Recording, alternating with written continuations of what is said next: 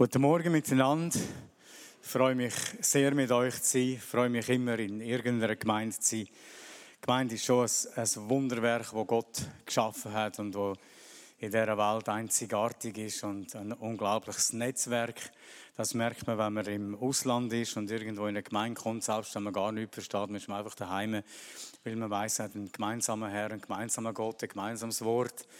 Und äh, das ist schon etwas vom ganz, ganz Grossartigen. Ich könnte mir nicht vorstellen, was gescheiter und besser wäre als die Gemeinde, äh, wo Gott geschaffen hat. Und natürlich, wenn man dann noch weiß, es ist, es ist äh, der Lieb Jesu und er ist das Haupt und so weiter, dann gibt's, kann man ja nur Fan sein. Alles andere ist ja irgendwo heidnisch. Das ist meine Überzeugung. Ich bin ein Gemeindefreak. Ähm, ich möchte den Text lesen, den ich weitergegeben habe für heute Morgen. Das ist nur der eine Satz, den wir ganz sicher kennen aus dem 1. Korintherbrief, aus dem Kapitel 13. Nun aber bleibt Glaube, Hoffnung, Liebe, diese drei, aber die größte unter uns oder unter ihnen ist die Liebe. Ich habe mich natürlich sehr gefreut über das Lied, das ich nicht kennt habe. Ich laufe in deinen Arm. Die Liebe gibt alles, was ich brauche. Deine, deiner Umarmung kommt nichts gleich. Für immer regiert das Licht der Welt. Das ist eine wunderschöne, nicht nur, nicht nur Zusammenfassung, sondern auch ein Steilpass ins Thema. Ich habe vor kurzem an einer TV-Sendung mitgelost, einem Gespräch, das dort stattgefunden hat unter dem Thema die, die Lehre der Kirchen. Und das haben sie mit zwei E geschrieben und mit EH, beides. Also die Lehre der Kirchen, dass sie immer Lehrer werden und auf der anderen Seite das EH, was, was hat es denn mit dieser Lehre auf sich? Und da hat es Religionsphilosophen und Demografen und Theologen und alles Mögliche miteinander geredet haben. Und man hat darüber, äh, darüber diskutiert, ob dann der Glauben eigentlich im, im Abnehmen sei oder was man mit dem soll machen in Zukunft. Und alle sind sich einig gewesen, der Mensch will glauben, das ist gar nicht das Thema. Wirklich in der, in der ähm, soll ich mal sagen, auf dem Kampffeld sind die Institutionen, wo ich einer Institution zugehören oder wollte ich einfach sagen, ich glaube schon, aber ich glaube wie und was ich will. Und, ähm, und dann ist unter anderem das Thema gibt's dann, sollte man nicht Dogmatik abschaffen, also quasi das gemeinsame Glaubensbekenntnis, und man sagt, an dem scheitert ja immer wieder alles. Man sagt, ich sehe es nicht genau gleich wie du. Und die Quintessenz von dem, von dem Schwerpunkt, der auch gesetzt war, ist dann doch der gewesen, dass sie gesagt haben, ja, aber wir machen, irgendwo machen die, die glauben, halt doch eine gemeinsame Erfahrung. Und die gemeinsame Erfahrung, die wir gleich haben, und wir sagen, wir haben das aber erlebt, wir haben zum Beispiel Vergebung erlebt. Wir haben, wir haben eben die Umarmung von dieser Liebe halt erlebt, bildet halt irgendwo eine Dogmatik. Das kann man nicht umgehen. Es gibt etwas, was man gemeinsam hat. Also gestattet mir heute Morgen ein bisschen einen dogmatischen Touch zu zeigen, den ich möchte sagen. Ähm, im, äh, ich möchte mal sagen, Liebe ist das, was im Letzten bleibt. Das ist also der Paulus, nach, nachdem er über Geistesgaben, über alles Mögliche, über Hingaben und über bis zu und ich ließe den Leib brennen und so weiter. Und da sagt er, aber wenn ich, wenn ich natürlich keine Liebe hätte, wäre das letztlich alles, alles nicht viel wert, weil dann kippt es immer in, in Leistung und Religion über und ist genau nicht mehr, was es müsste sein, nämlich die, die Gemeinschaft.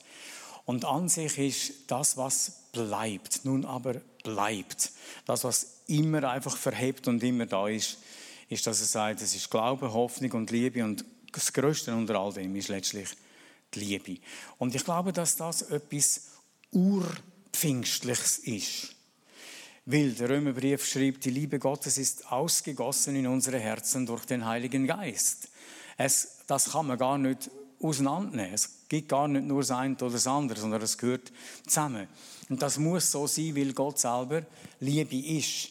Das muss so sein, weil die Bibel sagt, darin besteht die Liebe nicht, dass wir Gott geliebt haben, sondern dass er uns geliebt hat und seinen Sohn gesandt hat. Da wären wir bei Johannes 3,16.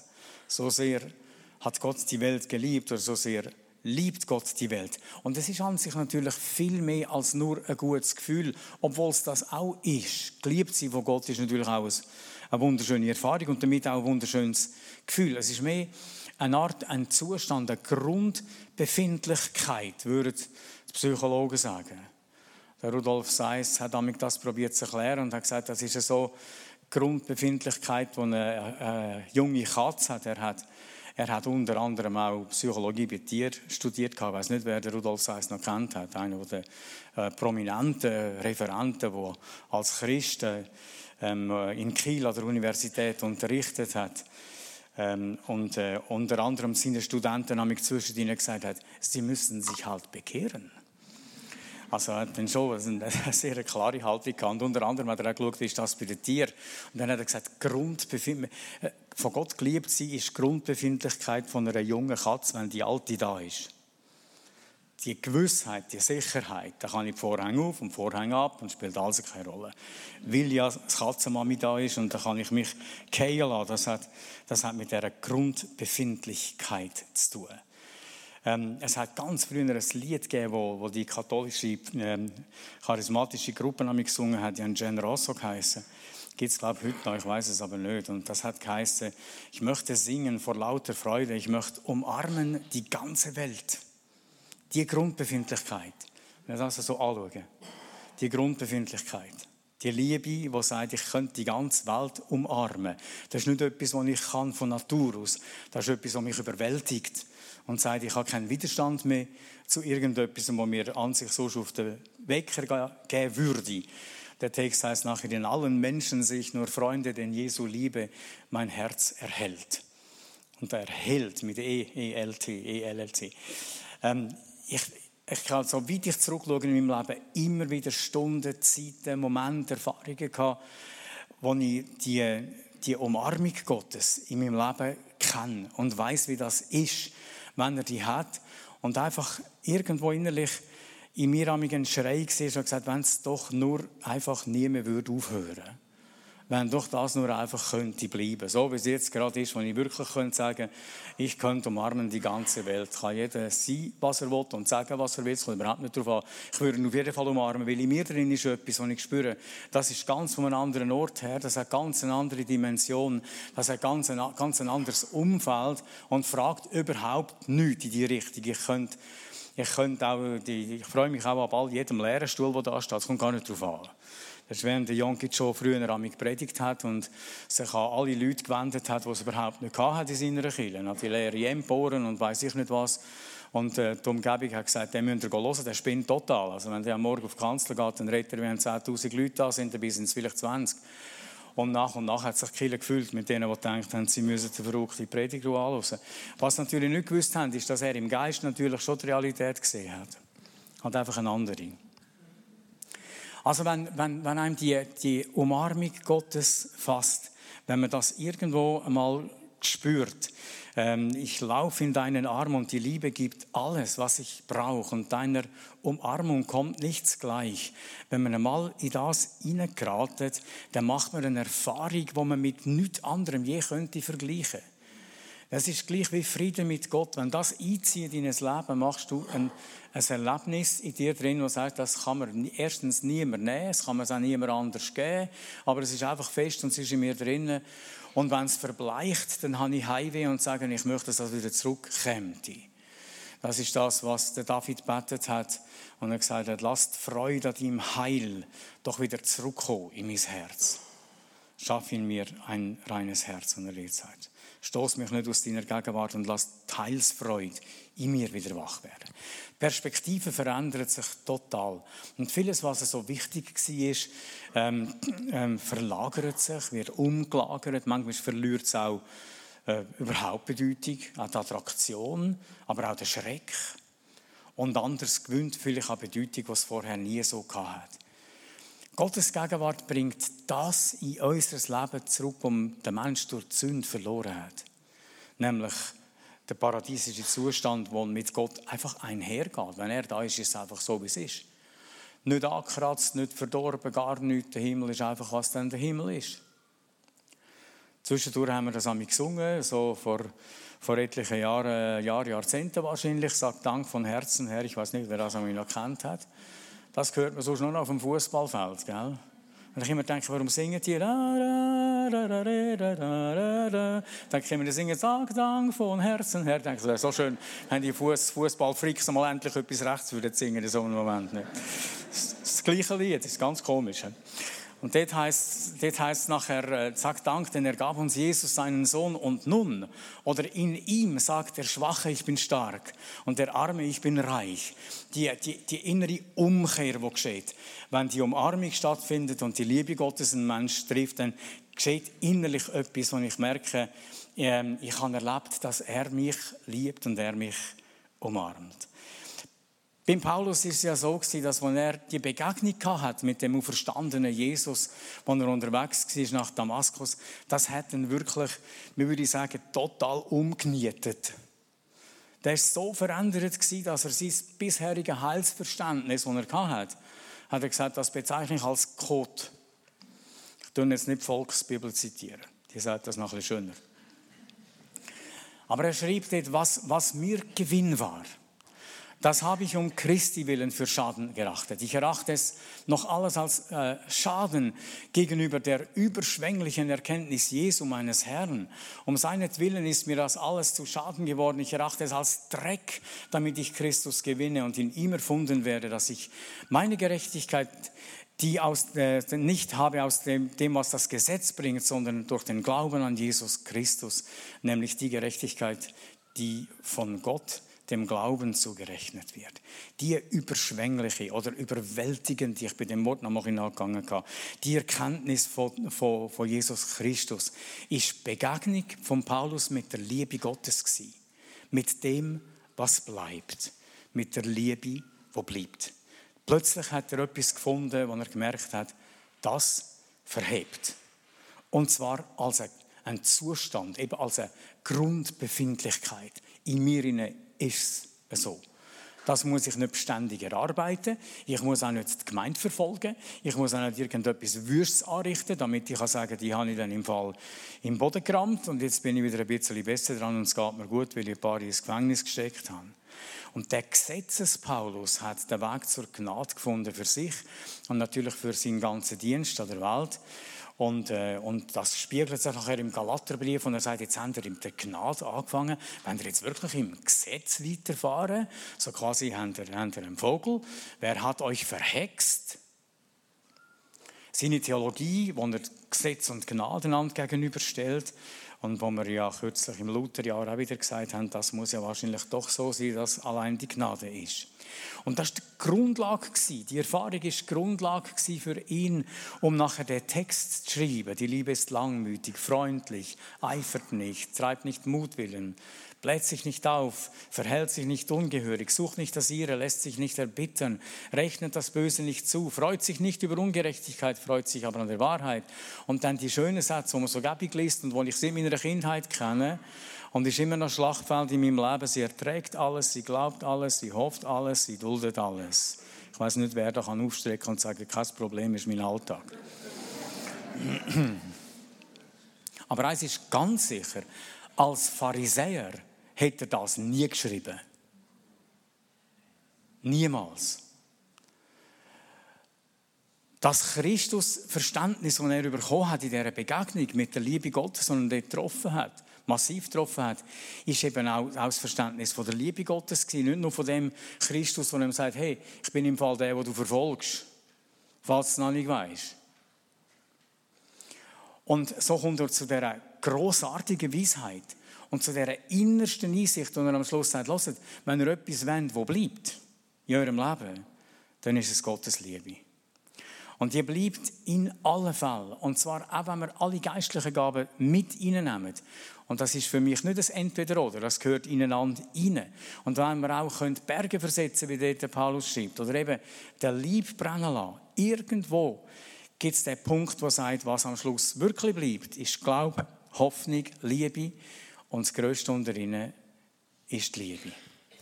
Das ist der geistliche Durchbruch, den Paulus erlebt hat. Weg von der Leistung hin in die Beziehung.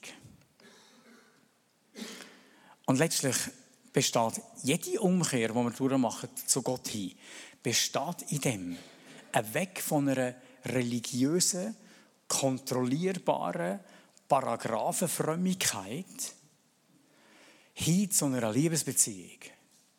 Das ist ganz etwas anderes. Und je stärker ich in das wachsen kann, je stärker da die Liebesherzen anfangen zu greifen in meinem Leben drin. Und anfangen mein Leben bestimmen und gestalten, um, umso stärker wird auch seine Gegenwart in meinem Leben drin sein und wird, wird für mich für mich das ganze Dasein umgestalten und mich auch freisetzen von der Idee, ich muss, weiss ich nicht, was alles jetzt wieder leisten, heute damit ich einigermaßen durchkomme. Und dann habe ich gute Zeiten in der Woche und dann schlechte Zeiten in der Woche, aber wir dürfen nicht vergessen, der Herr ändert sich nicht wegen dem, der gondelt nicht mit. Der hat seine eigene Stabilität, indem er sagt, ich habe dich aber gern. Und das muss man kennenlernen. Denn wir sind nicht die Ursache für seine Liebe. Und wir sind Gott sei Dank auch nicht Grenzen dafür. Und da drinnen muss man können, können sich entfalten. Und je mehr ich das selber erlebe, umso mehr werde ich auch eben Liebe für den Nächsten haben.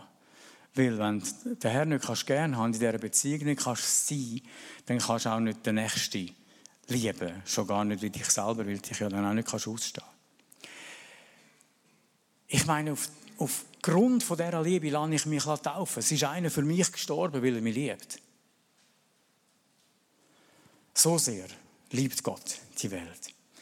Das ist das, was bleibt. Nun aber bleibt. Wir können jetzt noch lange reden über alles Mögliche, aber am Schluss, was bleibt? In jeder Lage und jeder Situation ist die Umarmung von Gott, wo in Christus zu uns kommt und uns trägt. Und das gilt bis hin zu dem, der neben ihm mitkreuzigt war, hat das gelangt, einen kleinen Moment zu verstehen. Der, der neben mir hängt, der hat mich erlöst. Er sagt, wenn du in dein Reich gehst, denk an mich. Und die Antwort, die, die Umarmung vom Kreuz her, die sagt, ich sage dir noch heute, du bist bei mir im Paradies. Keine Zeit zum Buß tun. Keine Zeit für irgendwelche Werke.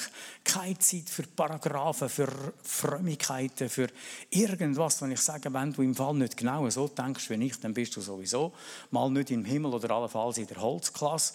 Irgendwo wirst du schon landen, aber sicher nicht auf der Polstermöbel, wo ich dann bin. Das, wir stellen uns das manchmal so komisch vor, ich weiß gar nicht warum. Ich will etwas sagen über geistliche Durchbrüche, weil der Paulus das so erlebt hat in dieser Begegnung. Wenn man das Wort selber anschaut, dann heißt Durchbruch. Und das heißt, ich gehe von einem Ort zum anderen oder innerlich von einer Haltung oder einem Standort in den nächsten und zwischendrin gibt es ein Hindernis, das muss brechen. Sonst gibt es keinen Durchbruch. Also verstehe ich mindestens das Wort. Es gibt keine geistlichen Durchbrüche ohne Hindernis. So war es noch nie ein Durchbruch. Als der Gotthard Basistunnel gebaut hat, hat man durch den Gotthard durch. Und gehofft, die beiden Bohrungen finden sich irgendwo in der Mitte. ist heute mit GPS nicht mehr ganz so schwierig wie früher einmal. Durchbruch heisst, ich gehe durch etwas durch. Und das muss brechen. Ich erinnere mich, bis zu der vierten Schulklasse, wo ich war, haben wir am Morgen früh an, wenn der Tag angefangen hat, im Schulzimmer noch gebetet. Entweder der Lehrer oder einer der Schüler. Und dann, als es von der fünften Klasse an darauf gegangen ist, das war alles im Kanton Bern, dann hat man uns gesagt, so quasi, hören Kinder, jetzt tun wir nicht mehr beten, das ist für die Kleinen, jetzt tun wir nur noch ein Lied singen miteinander. Und eines der Lieblingslieder, das der eine Lehrer immer hat wollen, ist das Beresina-Lied. Ich weiß nicht, wer das kennt von euch, aber äh, die Schlacht, wo der Napoleon mit seiner Armee verloren hat und nach Molensk und hat müssen den Rückzug antreten, schrecklich.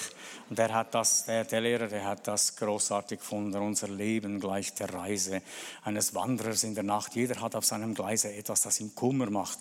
Ich dachte, es ist schon so, gell? im Leben hat jeder irgendwo seinen Gotthard die auf der Schiene, wo du denkst, wie komme ich auch, wie komme ich auch dort wieder raus irgendwo. Aber wisst ihr, Psalm 23 sagt, ob ich schon wanderte im finstern Tal oder im Todesschattental.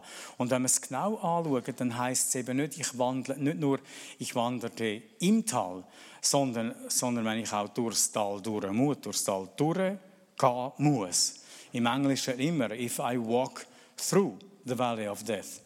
Aber auch Martin Buber, der, der, der jüdische Philosoph, der Saltea übersetzt hat, der schreibt auch, auch wenn ich gehen muss durch die Todesschattenschlucht, fürchte ich nichts Böses, denn du bist bei mir. Dein Stab, deine Stütze, die trösten mich. Ist auch logisch, weil der ganze Rest vom Psalm hat keinen Sinn, wenn man nicht durchs Tal durchkommt. Sonst kann man nicht sagen, Gutes und Barmherzigkeit werden mir folgen mein Leben lang, wenn ich im Tunnel hocken geblieben bin. Das würde gar nicht gehen. Also wir dürfen uns nicht verunsichern lassen, wenn Täler kommen. Auch wenn es Todesschattentäler sind, so laufen wir in der Gefahr, dass wir beten, Herr, dein Reich komme. Und in der Fortsetzung sagen wir nachher, mein Wille geschehe. Und das geht nicht auf. Das gehört halt zusammen, dass beide mal dein steht. Das Walking through the Valley. Ich gehe durch das Tal, aber ich gehe durch das Tal durch. Und das hat ein Ende. Und das ist eine biblische Wahrheit. Und die Nähe Gottes wird irgendwie dichter, wenn es ein bisschen dunkler wird. Aber der Durchbruch aus dem Zweifel in Glauben, der wird aktiv, wenn ich durchs Tal durchgegangen bin und dann rauskomme.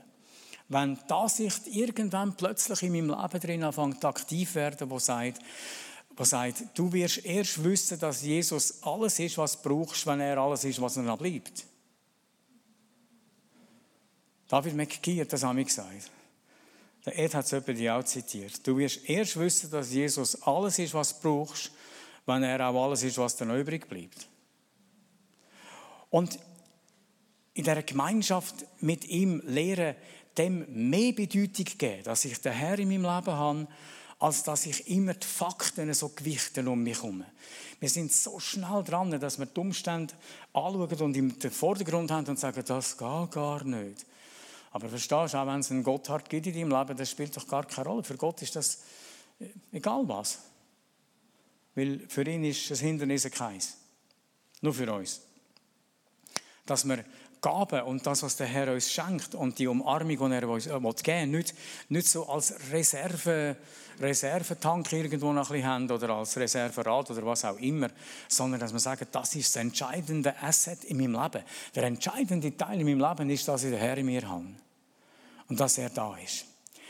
Wenn ich den Paulus nochmal dürfte zitieren, schreibt er in Römer 15, ich kann mich, äh, darum kann ich mich rühmen in Jesus Christus vor Gott, denn ich werde nicht wagen, von etwas zu reden, das nicht Christus durch mich gewirkt hat. Das wäre mal so für eine Pastorenkonferenz mal so eine ein Hammertext. Ich werde nicht wagen, von etwas zu reden, das nicht Christus durch mich gewirkt hat. Ich habe mir überlegt, ob ich heute Morgen überhaupt über das Thema von der Liebe soll reden, weil ich denke, wie vieles hat auch Gott durch mich wirklich gewirkt. Wenn ich dann das schon so voll nehme, aber ich verstecke mich jetzt ja hinter der Bibel, hinter dem Dogma. ich sage, ich kann nichts dafür, das steht halt da, ähm, im Ganzen drinnen, ja. Ähm, dass der Herr durch mich gewirkt hat, um, um die Heiden zum Gehorsam zu bringen, durch Wort und jetzt gut hören, durch Wort und Werk in der Kraft von Zeichen und Wundern und in der Kraft des Geistes Gottes. Seid ich würde mir nicht wagen, etwas anderes zu erzählen. Jede Umkehr, liebe Geschwister, jede Wiedergeburt, jede Versöhnung, jedes Heil, jede Heilung ist letztlich ein Ausdruck von der Umarmung Gottes im Leben. Jede. Es gibt gar rein nichts Geistliches, was geschieht, von Durchbruch gar nicht zu reden, wo nicht darin sind, dass Gott mich umarmt hat. Sagt, ich liebe dich. Ich habe dich gern. Du musst bei mir auch nicht erklären, weil ich kenne dich. Wahrscheinlich sogar ein bisschen besser als du dich selber weil es dich ohne mich gar nicht gäbe. Das ist das, was bleibt. Ich habe mit ganz jungen Jahren schon immer in den Lager bei Kindern, bei Teenies, bei Jugendlichen gesagt, in der Glut von der Liebe Gottes werden Bögen geschmiedet im Leben und einzelne Anteile werden geschmiedet und umgenietet und umgebaut. Und die bleiben, auch wenn es nachher ein bisschen kühlere Lebensphasen gibt. Gell? Wir, wir wären gerne immer im Feuer. Also ich, für, für, mich, es wäre das Schönste, wir könnten sagen, ich glühe durch den ganzen Tag. Das wäre das, was wir eigentlich wetten, oder? Dass wenn du in die Nähe kommst, dass, dass da gerade etwas gibt. Man sagt ja, man sagt vom Sandar Singh, dass wenn er an einem Ort vorbeigelaufen ist und jemand, jemand lästerlich war oder so, ist er neben ihm zu auf dem Trottoir tot zusammengeht. Einfach wegen der Gegenwart Gottes in ihrem Leben. Das ist gar nicht gegangen. Also, ich wünsche mir nicht, dass die Leute hier zusammenbrechen, aber ich wünschte mir, sie würden sich bekehren, nur einfach, weil ich dort bin. Das wäre schön, so der Käsetheken im Migros, wenn einer dort steht und du kommst, dann laufst nebenbei und suchst einen Joghurt oder irgendetwas und dann bekehrt er sich einfach nur, weil du dort stehst. Ja, wisst das ist, gar nicht, das ist gar nicht so weit weg. Und die Bibel sagt, der Petrus in Schatten ist über die Leute gegangen und sind schon gesund gewesen. Steht doch im Neuen Testament, oder? Sehe ich schon richtig. Also da ist, da ist da die Liebe Gottes schon ihre, ihre Dimensionen natürlich dann schon ein bisschen gehabt. Ähm, ähm, das, was in der Liebe Gottes geschmiedet wird im Leben, das bleibt. Das bleibt, das verhebt. Und das hat mir immer wieder auch Trost gegeben. Ich werde das auch da aussprechen über jedem Jugendlichen, der mal zum Glauben gekommen ist und vielleicht irgendeine Kurve macht im Moment, will ich sagen, das, was Gott geschmiedet hat in dem Herzen, sei es als Kind schon oder als Teenie oder in einem Jugendalter oder wo auch immer, was die Liebe Gottes dort hinein gemacht hat, die sieben Bögen werden nicht mehr gestreckt. Egal, was der Teufel schnurrt. Und egal, wie lang der Kühlschrank ist. Irgendwann kommst du raus. Und der Bogen ist geblieben. Und wenn der Herr wieder im Licht hat, dann merkst du, es ist irgendwann mal etwas gesagt worden. Und das kommt führen. Habe gedacht, wo du erzählt hast, und man sieht, wie die Pflanzen wachsen, am Schluss blüht das Ganze. Ich denke, das stimmt. Und, und es, braucht, es braucht aber gleich auch einen Boden drunter. Das wäre für mich so ein bisschen die dogmatische Seite. Was heißt, es braucht auch einen Boden, wo alles drin, einen Boden, wo alles drin hat, damit es überhaupt wächst. Damit überhaupt mal etwas kommt. Im Todesschattental. Die Liebe Gottes begleitet durch Stab und Stütze. Ähm, ein, ein therapeutischer Ansatz, wenn man äh, im, im Psalm 23 steht, dass man am Find lehrt sagen, der Herr ist mein Hirte. Einfach das zwei am Morgen früh schon, mir fehlt nichts. Du kannst plaudern, was du willst. Du kannst mir alle Umstände präsentieren, die du willst. Du kannst mir eine deprimierende 20-Minuten-Zeitung präsentieren oder irgendwelche sonstigen blöden Nachrichten, die vom Handy kommen. Du wirst mich nicht davon abbringen, festzuhalten, mir fehlt nichts. Und zwar, weil der Herr mein Hirt ist. Und das heißt noch lange nicht, es gibt kein Todesschattental. Und das heißt noch lange nicht, es gibt nicht einen gedeckten Tisch im Antlitz der Feinde oder im Angesicht der Feinde.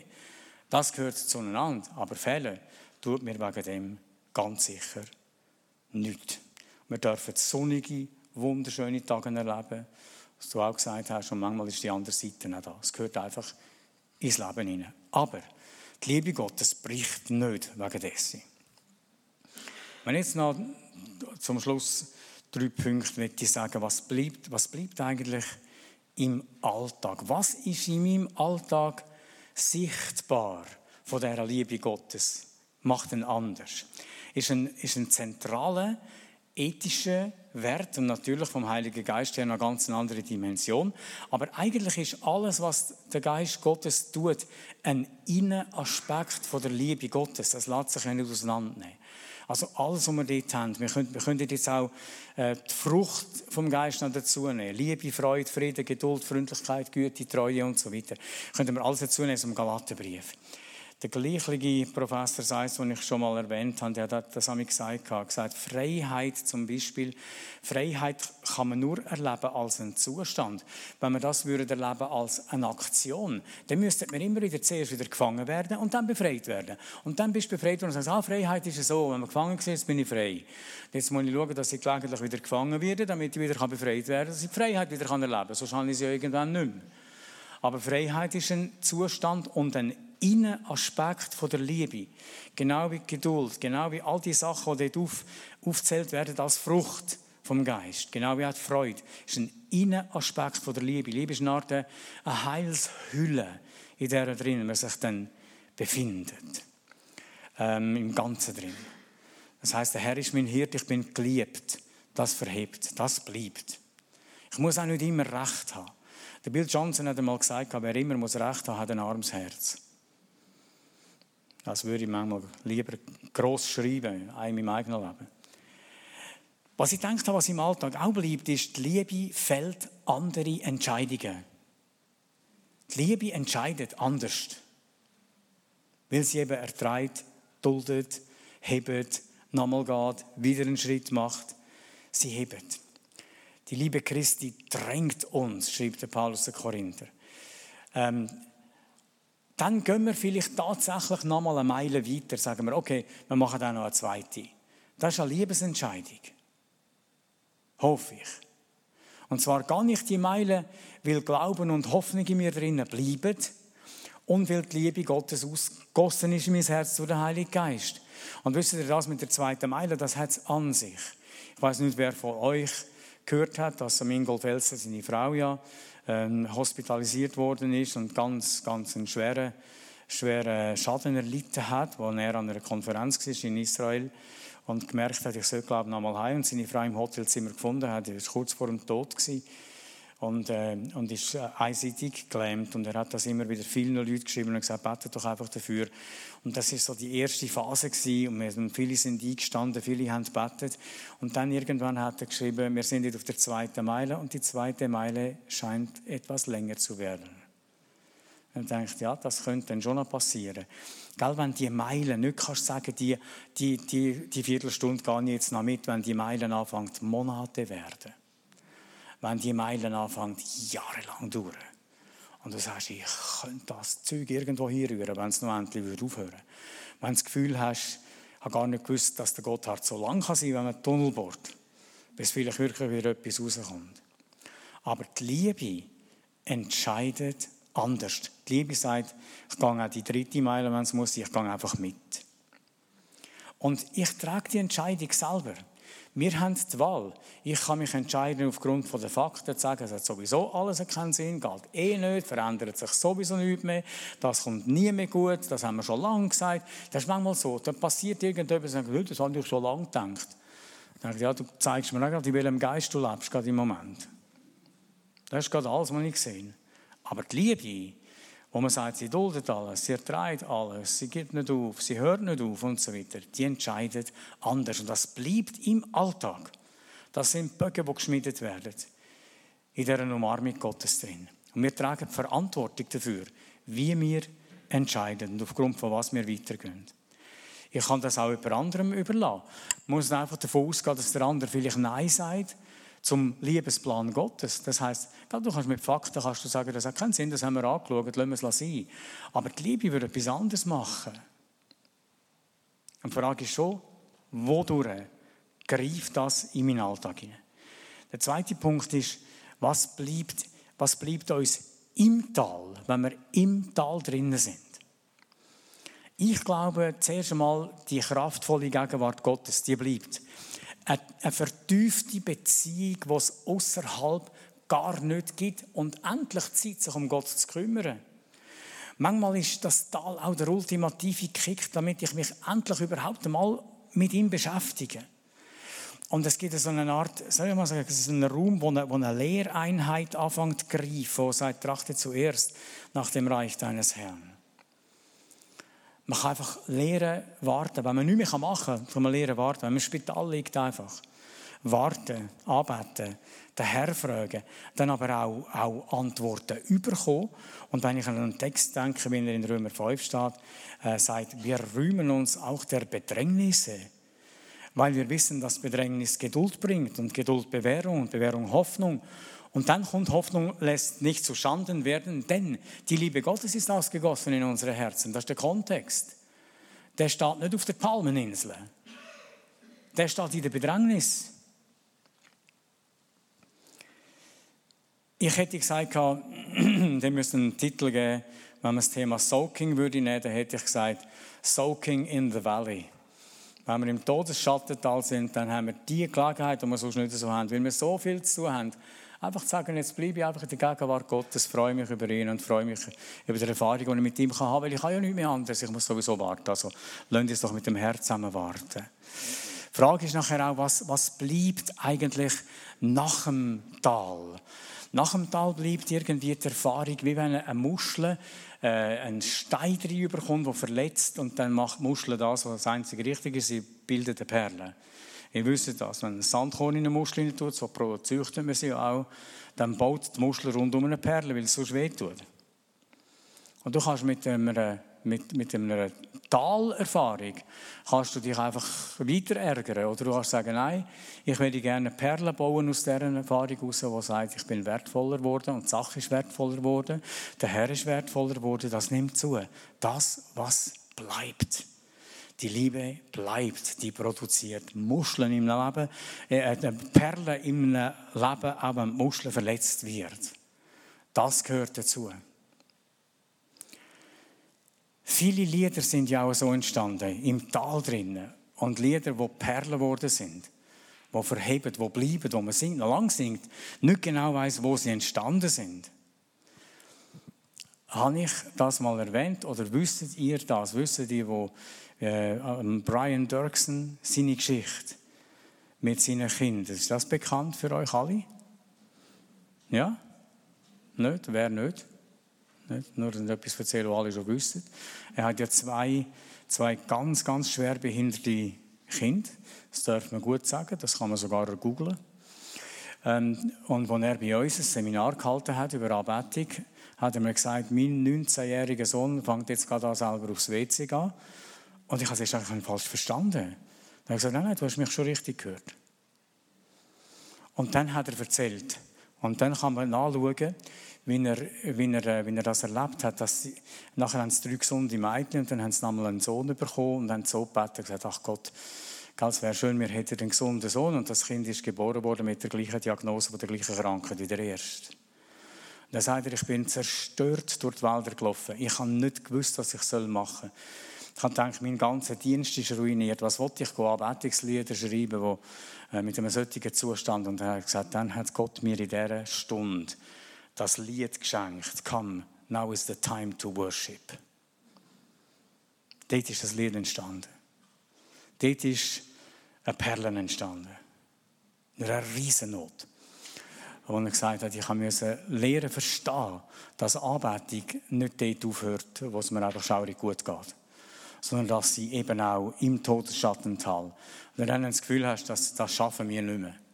Dass dann Gott schenkt und erneuert und Kraft gibt. Der Bill Johnson hat mal ganz früh schon, als ich das erste Mal von ihm gehört habe und in Bethel Church dort mal hat er, hat er damals das Thema amig und hat gesagt, das neue Jerusalem hat zwölf Tore und die Bibel sagt in der Offenbarung, jedes Tor ist eine einzige Perle. Und ich weiß ja nicht, was das für Perlen sind.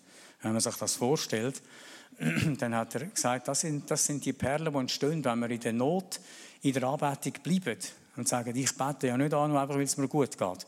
Ich bete Gott an, weil er Gott ist. Einfach wegen dem. Und er schuldet mir gar nichts. Ich bete ihn an, weil er Gott ist. Und dann fängt durch das Perlentor Herrlichkeit fließen in dein Leben. Das Tor ist eine Verbindung zwischen dem Jerusalem Gottes und seiner Herrlichkeit in unser Leben hinein. Darum ist die Anbetungszeit so entscheidend und so wichtig. Auch am Anfang von einem Gottesdienst. Es hat so etwas Zentrales an sich. Lass uns Perlen wachsen lassen in unserem Leben, wenn es einmal ein bisschen dunkler wird und nicht denken, dass es Gottes Liebe verlassen hat. Vielleicht wird er ein Tor schaffen, weil durch dein Leben Liebe Gottes und Himmel fließen muss in die Welt hinein, die es dringend braucht. Geistliche Leiterqualität wird geschmiedet in dieser Zeit und man wird, man wird dort erneuert. Ein, es ehrt einen Mann oder einen Mann der Ehre, steht in Sprüche 20, ähm, ist einer, der sich aus dem Streit heraushält oder einen Streit zur Ruhe bringt. Nur ein Dummkopf stürzt sich hinein. Ja, wenn man zusammenfasst, wie viel, wie viel bleibt in einem Leben im von einer Gemeinde, in einem Gottesdienst, in einer Missionsarbeit, in allem, was wir machen, bleibt zurück, weil Liebe Gottes das Ganze bestimmt hat. Weil das, was bleibt, ist seine Umarmung in unser Leben hinein. Und so ist es erstaunlich, dass die Bibel sagt, Das oberste Gebot ist, du sollst Gott, deinen Herrn, lieben von ganzem Herzen, von ganzer Seele, von ganzem Gemüt, von all deinen Kräften. Weil der Herr möchte gern seine Liebe in uns drinnen können, gespiegelt sehen. Es müsste eine Beziehung sein, sie müsste beidseitig sein. Manchmal denke ich, wir erwachen und, und wenn es gut geht, denken wir an Herr und haben wir nicht gerade die ersten Sorgen schon auf dem Tisch, sondern tatsächlich seine Gegenwart. Und dann ist es so wichtig, dass man dort dran bleibt. Das ist mir kürzlich so bewusst worden.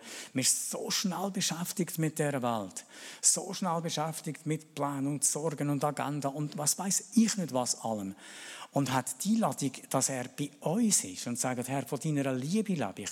Der Herr ist mein Hirte für den heutigen Tag. Darum fehlt mir auch nichts. Einfach weil er da ist und das lange bei weitem.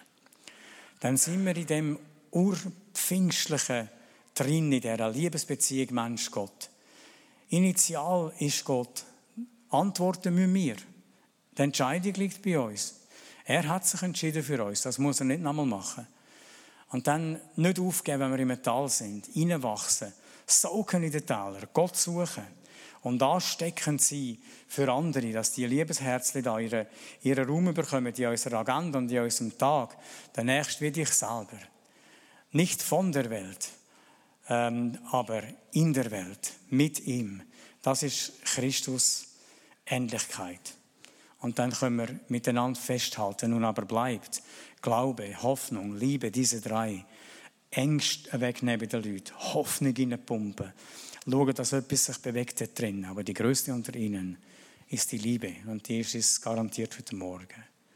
Und du darfst geliebt den Saal wieder verlassen. Egal, wie du reingekommen bist. Ich werde noch beten. Wunderbarer, herrlicher Gott. Dein Wesen werden wir nie ganz fassen können. Aber immer wieder merken wir, du bist erfahrbar, erlebbar. Und wir danken dir, dass wir dürfen, dürfen wissen, du erfassest auch jede Generation. Du gehst bis weit ab in die Kinderleben hinein. Ja, eigentlich bis vor der Geburt her ist deine Liebe im Ganzen drin. Weil dein Wort sagt, dass alle Tage schon da sind, bevor in deinem Buch geschrieben sind, bevor überhaupt einer rum war und dass du mit uns durchgehen willst. Und ich danke dir, Herr, dass du heute Morgen da in diesem Raum deine Liebe erfahrbar machst und dass neu das Bewusstsein schenkst, dass die nicht begrenzt ist, weder durch etwas, was wir recht durch etwas, was wir falsch gemacht haben, sondern dass das einfach du bist. Deine Gegenwart, deine Herrlichkeit. Lass uns wirklich in dieser Gegenwart drinnen ähm, uns entspannen und leben und wissen, wir dürfen dich überall mit reinnehmen. Durch jedes Tal, jede Phase, jeden Teil. Und ich bitte dich, du wunderbarer Gottesgeist, wo ausgossene Liebe ist, in unsere Herzen hinein, dass du jetzt durchgehst durch jedes Einzelne und dass du berührst und bewegst und dass Menschenherzen erfüllt werden, dass Hoffnung, Trost, Frucht des Geistes, Freude, Friede, Freundlichkeit, Liebe, all das, was du bist und was du hast, sich ausdehnt und ausbreitet. Ich danke dir, dass neue Geduld und neue Hoffnung, neue Zuversicht in Situationen hineinkommt und einfach eine Sicht von einem unbegrenzten, herrlichen, wunderbaren Gott und Herr. Dir sagt alle Ehre. Wir danken dir und freuen uns, weiterzugehen mit dir. In Jesu Namen beten wir und in Jesu Namen dürfen wir empfangen. Amen.